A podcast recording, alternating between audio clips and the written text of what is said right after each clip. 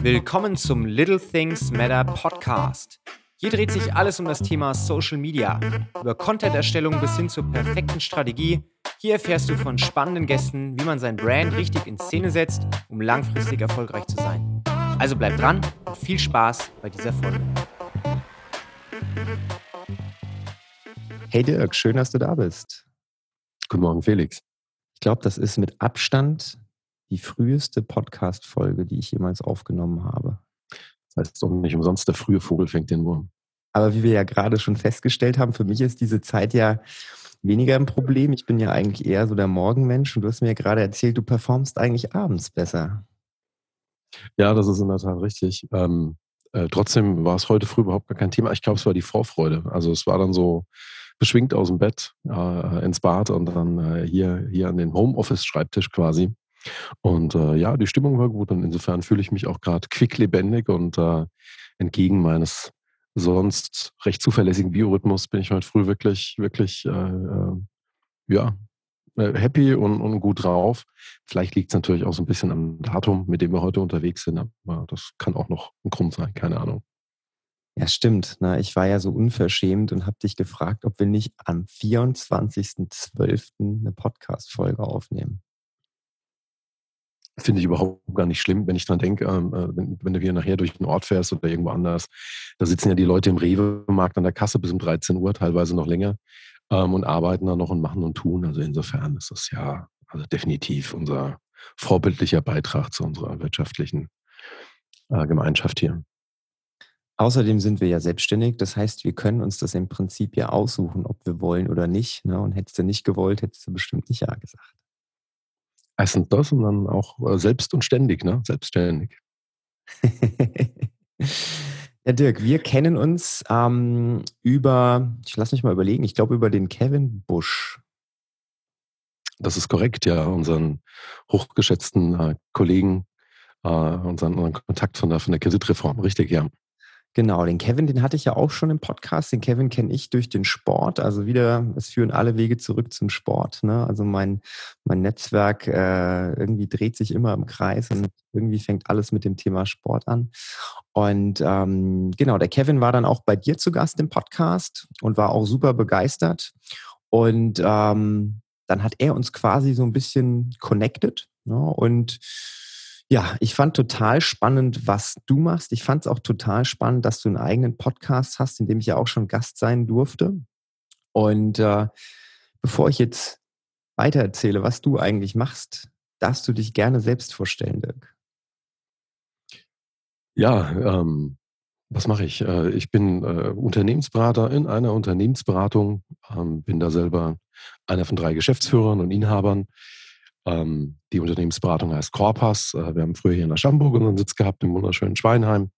Sind allerdings jetzt vor ein paar Jahren nach Großwallstadt ähm, ausgewandert, wo wir einfach deutlich größere, deutlich schönere Büroräume für uns äh, nutzen konnten als solches. Und äh, wir sind Unternehmensberatung, die so ein bisschen auf das Thema Sanierung, Krise, Restrukturierung spezialisiert ist. Das heißt, wir lernen einen Großteil unserer Kunden in der Situation kennen, wo sie unternehmerisch eine Krise, eine Durststrecke, eine Problemstellung erfahren, die für sie doch sehr bedrohlich ist. Und äh, daraus wiederum wachsen Kundenbeziehungen, die zum Teil jetzt schon, ich glaube, 15, 16, zum Teil 18, 19 Jahre andauern. Sprich, wir betreuen viele Unternehmen, denen es sehr, sehr, sehr gut geht, weil wir lernen uns interessanterweise über die Krise kennen.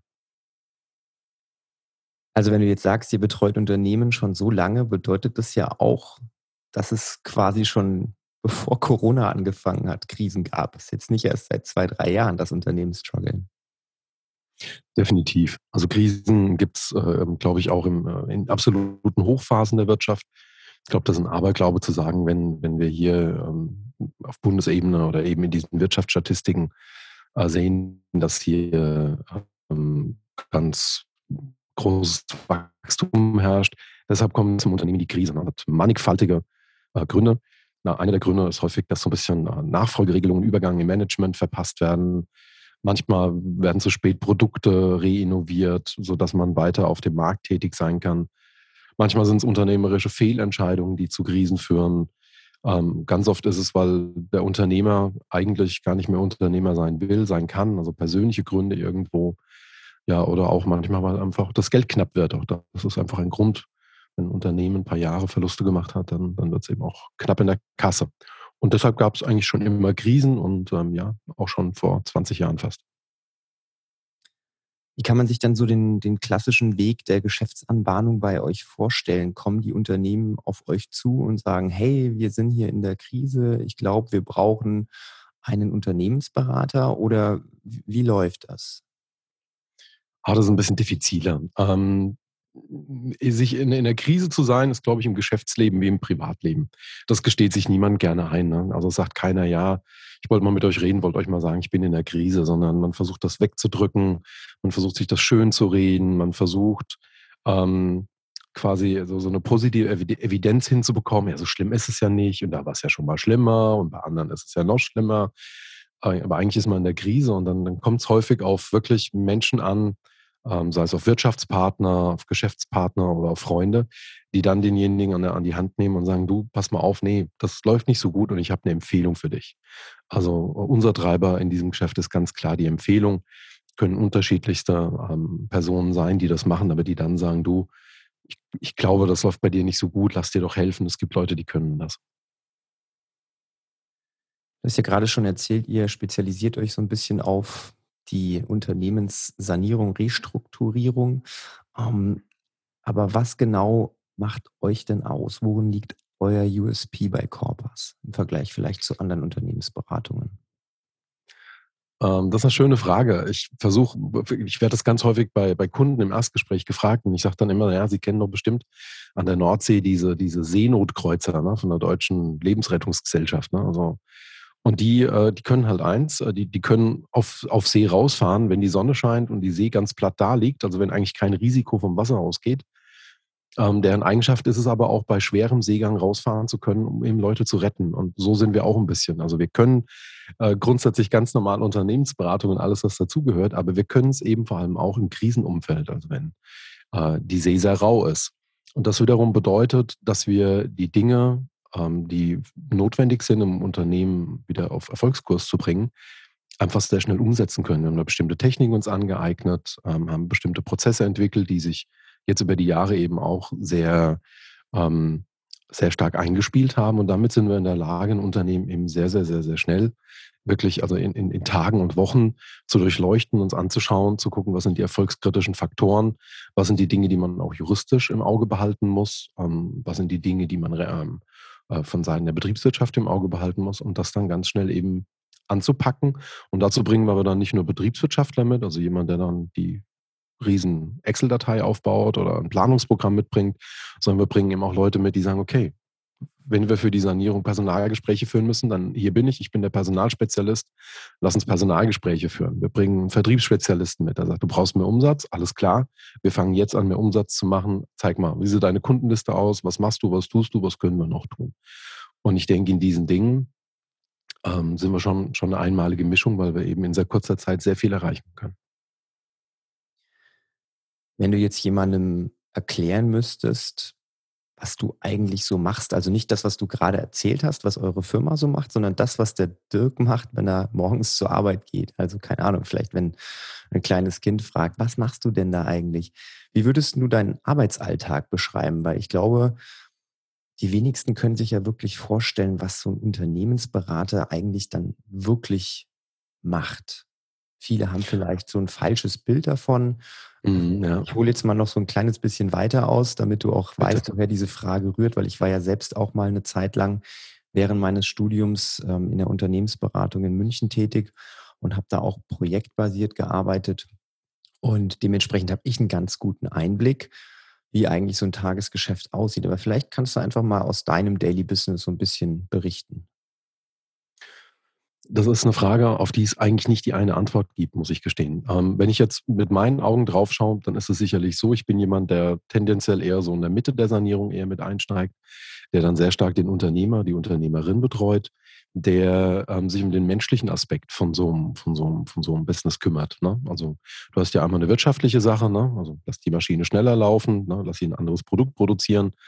Ähm, das ist eher technisch. Und dann gibt es aber auch den Punkt, dass der Unternehmer häufig an einem Punkt ist, wo ihn die Krise natürlich auch ziemlich angenagt hat, ne? wo, wo, wo, er psychisch, aber auch physisch Mitleidenschaft gezogen ist und wo es ihm einfach auch nicht mehr gut geht und wo er sich seine Entscheidungen nicht mehr sicher ist und wo wir auch auf Leute treffen, die vielleicht nie Führung gelernt haben, aber ein Unternehmen führen sollen, weil sie eben in dritter Generation den Namen tragen oder durch irgendeine Fügung an diese Stelle geraten sind und diese Leute brauchen während dieser Phase sehr viel Unterstützung. Und das ist eher mein Job. Also mein Job ist im People-Business. Das ist sehr viel reden, sehr viel kommunizieren, sehr genau zuhören, äh, Menschen zu Veränderung anleiten und verführen, würde ich das jetzt sagen. Ähm, schaue ich mit den Augen meiner Kollegen drauf, dann ist es für die eher dann wiederum ein zahlengetriebenes Business weil die dann wiederum einen Workshop machen. In diesem Workshop wird ähm, das nächste Jahr geplant in Form von Zahlen, in Form von, von, von Personalkosten, von Sachaufwendungen, von Erlösen, von Überschüssen, Deckungsbeiträgen, von Margen, die man erzielen will. Und die sind dann zum Beispiel eher an dem Punkt, dass sie zwei Stunden mit dem Kunden arbeiten, sich dann zurückziehen ins Büro und dann eben also teilweise sehr komplexe Planungen eben errichten müssen, damit man eben auch ein Konzept rauskommt, mit dem man erkennt, funktioniert das nächstes Jahr alles noch? Also so unterschiedlich ist das, aber ich glaube, ich konnte dir mal so in die gängigsten zwei Facetten einen ganz guten Einblick gewähren. Das klingt total spannend. Also wenn ich die Wahl hätte, ob ich dann lieber die Zahlenseite betreuen wollen würde oder lieber die Menschenseite, wüsste ich ganz klar, auf welcher Seite ich äh, stehe. Also ich bin da auch so ein bisschen wie du gepolt. Ne? Ich habe ja auch, obwohl ich jetzt eigentlich im in dem Bereich Fitness auch arbeite, oftmals dann ähm, eher so psychologische Problemstellungen, ne, wo die Leute dann wirklich sagen, okay, ich bin voll unzufrieden und der Sport ist ja im Prinzip nur der Mittel zum Zweck, ne, dass die Zufriedenheit wächst. Und ich denke mal, dass wir da oft relativ ähnliche Fragestellungen und Problemstellungen haben, wo wir die Leute aufbauen müssen, wo wir oft auch mal Mut zureden müssen. Und das finde ich eigentlich den, das Kernelement, das macht den Job auch so aus. Deswegen macht mir mein, mein Job auch so Spaß. Und ich denke mal, das ist auch einer der Hauptfaktoren, warum du deinen Job gerne machst, oder? Ja, definitiv. Und vor allem, und wir haben ja im Vorgespräch so ein bisschen über unsere Vita gesprochen. Ähm, jetzt warst du bei einer, bei einer sehr großen Unternehmensberatung. Unsere ist ja wirklich gemessen daran wirklich einfach sehr klein. Aber das ist das, was ich daran mag. Wir sind keine Unternehmensberater, die kommen, die irgendwie ein riesen Zahlenkonzept aufstellen, das dann einmal mit einer dicken PowerPoint präsentieren und dann sagen, viel Erfolg bei der Umsetzung. Sondern unsere Arbeit beginnt eigentlich an dem Punkt, wo gearbeitet wird, also wo die Umsetzung beginnt. Und das ist etwas, was mir sehr viel Spaß macht, dass du eben dann nicht sagst, ich habe dein Konzept geschrieben, jetzt kümmere dich, sieh zu, wie du klarkommst, sondern dass wir genau in dem Moment eigentlich sagen, so und jetzt, jetzt fangen wir richtig an, jetzt arbeiten wir gemeinsam daran. Und das ist ein, ein, sehr schönes Gefühl und das macht mich dann auch sehr glücklich und das ist für mich das definitiv Schöne an unserem Job, ja. Hast du das Gefühl, dass Unternehmensberatungen manchmal so ein bisschen von der Öffentlichkeit falsch wahrgenommen werden, weil eben genau das passiert. Alle werden über einen Kamm geschert. Irgendwie, es kommen da eine Horde von Beratern, die horrende Stundensätze haben und am Ende nicht mehr machen, als irgendwie ein paar Zahlen aufzubereiten, hübsch in eine PowerPoint zu packen und dem Kunden dann hinzuschmeißen und am Ende riesen Rechnungen schreiben? Ja, absolut. Also das, das kann ich nachvollziehen. Ich glaube auch, dass es Situationen gibt, in denen das auch ähm, absolut zutreffend ist. Äh, jetzt will ich trotzdem versuchen, so ein kleines bisschen diese Zunft zu verteidigen und äh, muss natürlich sagen, es kommt natürlich auch immer darauf an, auf welchen Kunden, auf welches Umfeld trifft so eine Beratung. Ne? Wenn du natürlich auch einen Kunden hast, der wirklich äh, massiv veränderungsbereit ist, der auch ähm, dann willens ist, die Ergebnisse, die solche Analysen ergeben, äh, willens ist, das umzusetzen dann hast du als Unternehmensberater einen super Job. Ja, dann, dann hast du hohe Wirkung und dann, dann wird es auch nie um den Stundensatz oder ums Honorar gehen, weil du ja Nutzen stiftest. Wenn du aber auf Kunden triffst, die hinsichtlich deines Nutzens sehr kritisch sind und auch von vornherein eigentlich gar keine Veränderungsbereitschaft mitbringen, sondern sagen, ja, wir machen das halt, weil wir das müssen oder weil, weil wir das vorgegeben bekommen haben von unserem Anteilseigner oder von dem und jenem, von diesem Stakeholder, mm, dann bist du in einer sehr undankbaren Situation. Und dann kannst du eigentlich an der Stelle auch gar nicht den Nutzen schaffen, den du schaffen könntest. Und das wiederum führt dazu, dass die Leute sagen, ja, jetzt haben wir x tausend Euro bezahlt und da kam ja gar nichts raus. Ja. Ich finde, so ein ganz wichtiger Nutzenaspekt ist zum Beispiel auch, und so machen wir das äh, beispielsweise auch, wir prüfen halt einfach auch mal für den Kunden ab, gibt es irgendwelche Förderungen. Ne? gibt verschiedene Förderstellen und dann kann man immer mal gucken, ob man da einfach auch einen Teil der Kosten darüber abrechnen kann, beziehungsweise ob man Förderungen nutzen kann. Und ähm, das ist so ein kleines Nutzenelement, mit dem man, finde ich, immer schon mal aus diesem Thema den Druck rausbringt und wo man dann einfach auch zeigt, dass man auch im Kundeninteresse handelt. Und ich glaube, wenn die Leute das verstehen, dann, dann, dann sind die auch relativ schnell dabei und sagen, hey cool, alles klar, finde ich in Ordnung, schön, dass ihr das proaktiv macht. Ihr zeigt mir damit, dass ihr wirklich an, an meinem Nutzen interessiert seid und nicht nur an eurem. Ich glaube, du hast auch einen ganz guten Punkt angesprochen. Ich glaube, je bereiter man ist, als Unternehmen mit der Unternehmensberatung dann auch zusammenzuarbeiten, desto größer ist am Ende auch der Nutzen. Das sieht man ja eigentlich überall. Es ist ja jetzt egal, ob das jetzt eine Unternehmensberatung ist, die jetzt der, der Firma helfen will oder ob es vielleicht eine Marketingagentur, Marketingberatung ist. Ähm, Im Prinzip geht es ja darum, Geld zu investieren, um am Ende einen positiven Return on Invest zu machen. Ne? Also ich meine, ich will jetzt ja nicht irgendwie mir einen Unternehmensberater reinholen, dem ich dann eine Rechnung überweist und am Ende habe ich nichts davon, sondern meine Rechnung ist ja so, ich hole mir jetzt jemanden an die Seite, der hilft mir vielleicht in der Umstrukturierung und danach geht es mir besser. Ja, und ich glaube, je offener man da mit dem Kunden zusammenarbeiten kann, also sowohl der Unternehmensberater im Sinne von Transparenz und aber auch der Kunde beziehungsweise der Unternehmer im Sinne von proaktiver Zusammenarbeit, desto besser kann dann auch das Gesamtergebnis sein. Äh, absolut. Und äh, desto größer diese Bereitschaft ist, desto größer sind halt auch die Aha-Effekte. Ne? Ich habe ähm, gemeinsam mit einem Kollegen ähm, dieses Jahr ein größeres Handwerksunternehmen betreut und die waren sehr skeptisch und ja, wo wollen sie uns helfen, wo wollen sie uns da Nutzen bringen und so weiter. Und dann haben wir den gefragt, was ist denn so eigentlich der Stundensatz, mit dem du kalkulierst? Ja, 50 Euro. Und gesagt, gut, das passt ja erstmal in die Welt. Ähm, hast du denn mal nachkalkuliert, ob du den auch durchkriegst, also ob der am Ende rauskommt? Ja, nee, wieso? Naja, das eine ist ja mit was man kalkuliert, also rechnet. Ne? Handwerker rechnet dann, okay, ich brauche 20 Stunden, 20 Stunden nach 50 Euro ergibt den Preis. Hast du auch mal geprüft, ob du es durchbekommst? Und dann wurde er immer, immer leiser und dann haben wir uns mal hingesetzt und haben halt einfach mal seinen Jahresumsatz geteilt durch die Stunden seiner Mitarbeiter gerechnet. Und siehe da, was dann rauskam, war im Prinzip ein Istwert von 40 Euro, also eine Wertschöpfung je Stunde, die 10 Euro niedriger lag was in Zahlen, Achtung, jetzt kommt ein bisschen BWL, 20 Prozent sind. Und das ist ja dann wiederum keine Kleinigkeit. Und der war dann am Ende total dankbar, weil er einfach in seiner Nachkalkulation mehr darauf geachtet hat, wie die Leute die Zeit verbringen und damit einfach sein, sein, sein Ergebnis deutlich verbessert hat. Und das halt in der Phase, wo ihm jeder Euro wirklich auch wichtig war. Und das ist dann schön. Dann bringt man Nutzen und dann, dann, dann ist natürlich auch die Bereitschaft dann auch hoch für ein zweites oder ein drittes Thema, wenn eben dann der Unternehmer auch noch andere Themenfelder für sich erkennt, ja. Ja, und in so einem Fall, wo du wirklich klare Zahlen und äh, Daten hast, ist die Rechnung ja auch super einfach. Ne? Also wenn du der Firma dann eine Rechnung über 10.000 Euro stellst und der Unternehmer aber alleine durch die Anwendung von dem, was ihr ihm gebracht habt, irgendwie im Jahr 12.000 Euro spart, dann geht der schon mal 2.000 Euro plus raus, ohne irgendwelche anderen positiven Effekte. Absolut. Das ist auch ähm, immer schön, wenn wir, also wir haben auch so ein kleines Sheet, das wir am Ende jeder Beratung dann noch rausgeben. Da stehen einfach unsere Kosten drauf, weil wir sind da sehr transparent.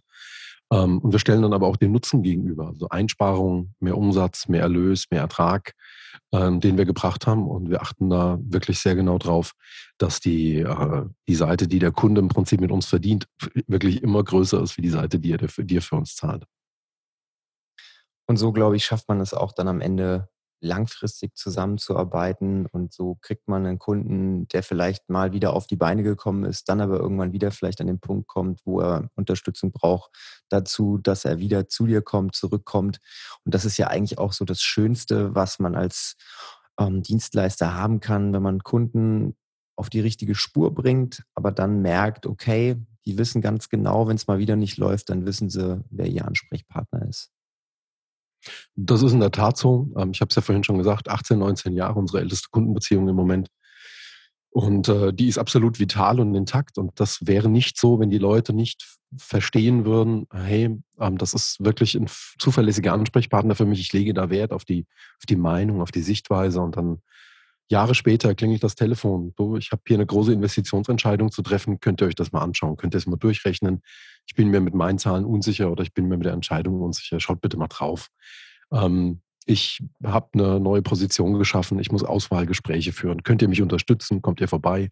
Führt ihr die Gespräche mit? Ja, kann ich da eine Auswertung und Feedback dann bekommen? Ganz unterschiedlich und ähm, aber das fußt auf wirklich sehr, sehr viel gelerntem Vertrauen und vielen guten Entscheidungen in der Vergangenheit. klingt auf jeden Fall so, als wäre es ein sehr, sehr umfangreiches Geschäftsfeld, in dem du tätig bist, als hättest du Einblick in viele verschiedene Branchen. Das ist ja auch der, der Grund, warum ich jetzt mit dem Thema Podcast so viel Spaß habe, weil ich heute mit dir ein tolles Gespräch führen kann, morgen mit einem anderen Gast aus einer komplett anderen Branche. Ich erfahre immer viele coole Einblicke hinter den Kulissen auch teilweise. Ich meine, du ja noch mehr, weil du ja dann vielleicht sogar den Jahresabschluss vor, vor dir liegen hast oder irgendwelche innerbetrieblichen Sachen nochmal.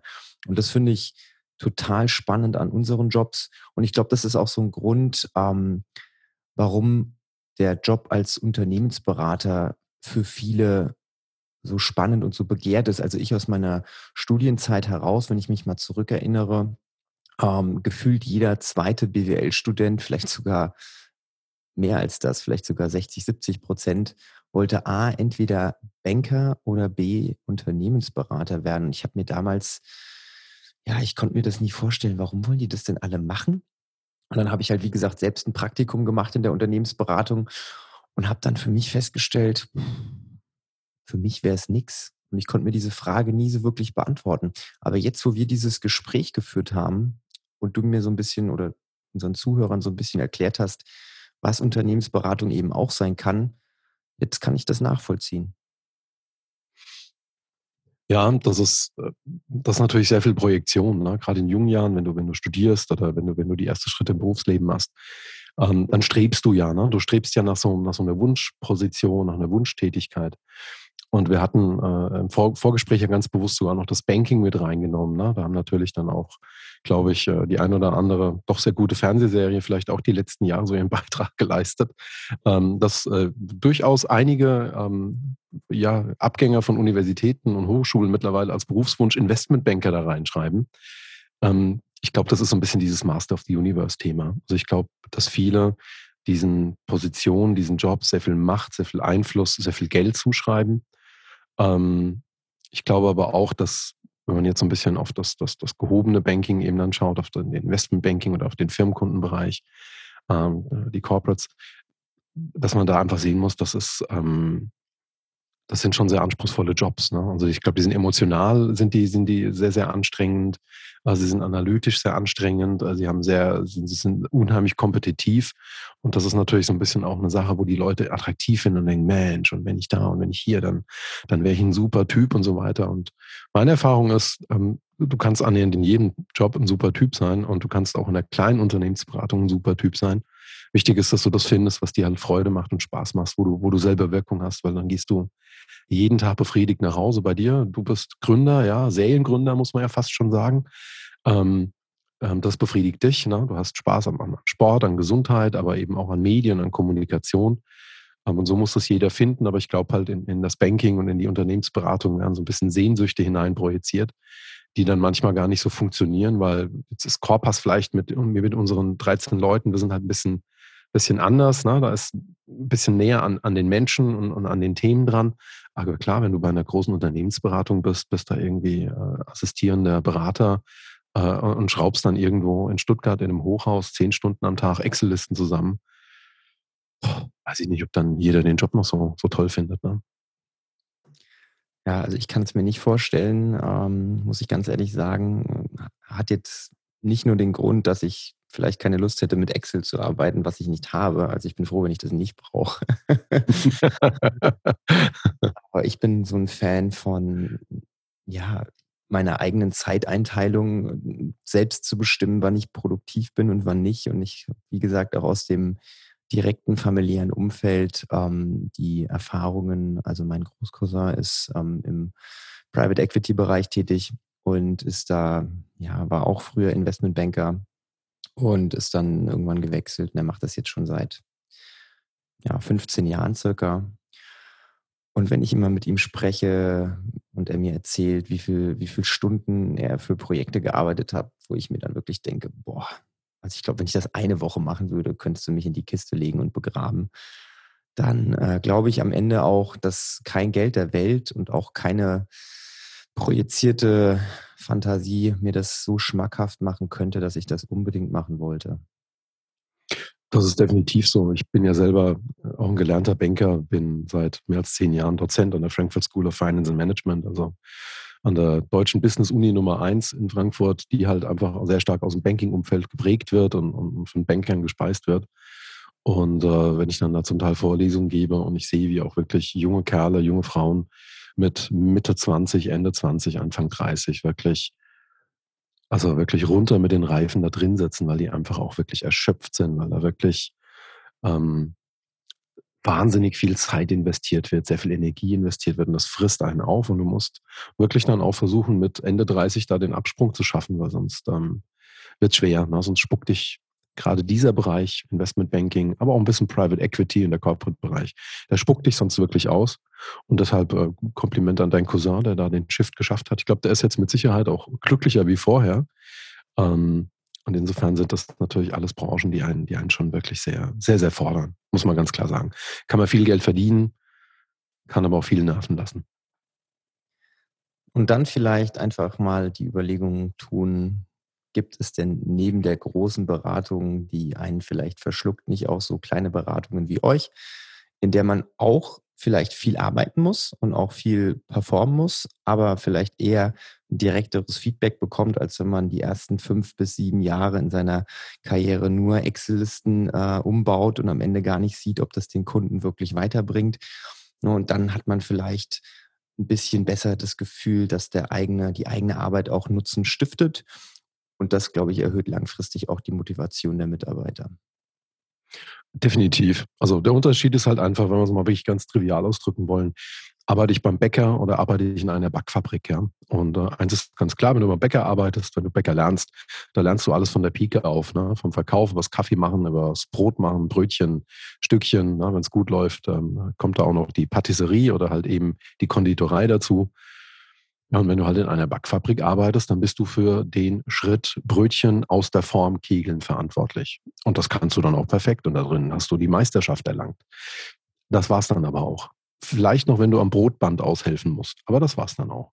Und ich glaube, da ist der Unterschied und äh, dadurch differenzieren wir uns. Und ja, ich glaube, viele, die, die bei uns sind ähm, oder auch schon bei uns waren, wir haben sehr viele Praktikanten immer bei uns. Wir kooperieren sehr eng mit der TH in Aschaffenburg. Ähm, die sind happy, weil sie so einen breiten Einblick in dieses ganze Genre erhalten und eben nicht nur irgendwie so einen kleinen fokussierten Einblick, ähm, den sie dann haben, wenn sie beim Großen sind, sondern sie sehen wirklich von Kundenakquisition, Erstgespräch, äh, Sanierungsphase, Aufbereitungsphase, dann äh, die Phase, wo die Unternehmensbesserung einsetzt, die Gespräche. Sie sind da mit dabei und das, das, das wappnet einen anders für sein, für sein weiteres Berufsleben und für die Berufswahl dann einfach auch. Ja, spannende Einblicke in so viele verschiedene Bereiche und Aspekte im Thema Unternehmensberatung.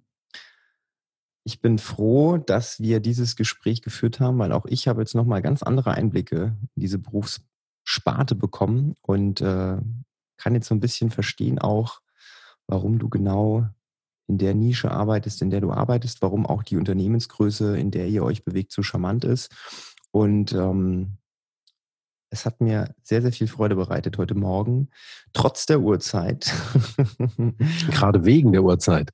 Gerade wegen der Uhrzeit, dieses tolle Gespräch mit dir zu führen. Vielen Dank, Felix. Geht mir genauso. Ähm, war extrem kurzweilig und ähm, äh, ich finde, du hast äh, einmal mehr und ich folge deinem Podcast äh, schon, schon eine ganze Weile. Äh, finde ich sehr gute Fragen gestellt und vor allem da auch so ein bisschen hinter die Kulissen geblickt und äh, Chapeau. Also insofern, das war jetzt sehr, sehr angenehm und ist jeder Vorfreude auch gerecht geworden. Na, das ist schön, wenn ich meine Erwartungshaltung erfüllt habe. Dann freue ich mich umso mehr. wenn jetzt ein Unternehmer hier gerade zugehört hat und der Meinung ist, dass er vielleicht mit seinem Unternehmen so ein bisschen in der Position ist, wo er Beratung vertragen könnte, wie kann man dann dich oder euch kontaktieren? Ähm, gut, uns findet man äh, natürlich im Internet www.corpass.de. Ähm, vorne mit C, äh, hinten wieder, wieder, wieder, wieder Kompass. Ähm, da findet man uns. Ähm, ich würde jedem empfehlen, einfach mal eine E-Mail zu schreiben oder stehen auch die Telefonnummern dort, äh, sich mal zu melden. Und äh, was wir am Anfang immer machen, ist, wir führen ein absolut unverbindliches und kostenloses Erstgespräch, wo es überhaupt mal darum geht, sich kennenzulernen, sich mal das Problem anzuhören, mal ein bisschen was über die Firma zu erfahren, ne? wie war da die Historie und so weiter. Und nach diesem Erstgespräch kann man aneinander runtergucken und sagen, macht es Sinn, dass wir in ein Angebot jetzt übergehen, dass wir uns weiter unterhalten? Oder was wir auch ganz häufig machen, dass wir einfach auch schon Empfehlungen geben im Sinne von, Sie brauchen gar keinen Unternehmensberater, sondern machen Sie mal dies, machen Sie mal jenes, telefonieren Sie mal mit dem, sprechen Sie mal mit dem Steuerberater oder machen Sie mal äh, irgendwas anderes. Und äh, deshalb so ein Erstgespräch lohnt sich immer und das wäre für mich immer der logischste Weg, wie man mit uns in Kontakt kommen sollte. Also dann ran an den Hörer, wenn ihr der Meinung seid, dass ihr jemanden braucht, der euch vielleicht durch schwierige Zeiten begleitet. Dirk, äh, ich wünsche dir, deiner Familie und auch deinem Unternehmen frohe Weihnachten, einen guten Rutsch und hoffe, dass wir auch im nächsten Jahr da anknüpfen, wo wir jetzt aufgehört haben. Und allen Zuhörern wünsche ich natürlich das Gleiche. Ein bisschen Zeit, um runterzukommen, ein bisschen Zeit, um zu entspannen und das Leben zu genießen, denn das neue Jahr geht bestimmt genauso turbulent los, wie das alte aufgehört hat. Vielen Dank für die guten Wünsche, Felix. Ähm, das weiß ich sehr zu schätzen. Das wünsche ich dir auch. Und vor allem auch äh, in den heutigen Tagen einfach auch ganz viel Gesundheit und ein paar schöne Feiertage. Ja, dann bis zum nächsten Mal und wir hören uns. Bis dann. Tschüss. Tschüss.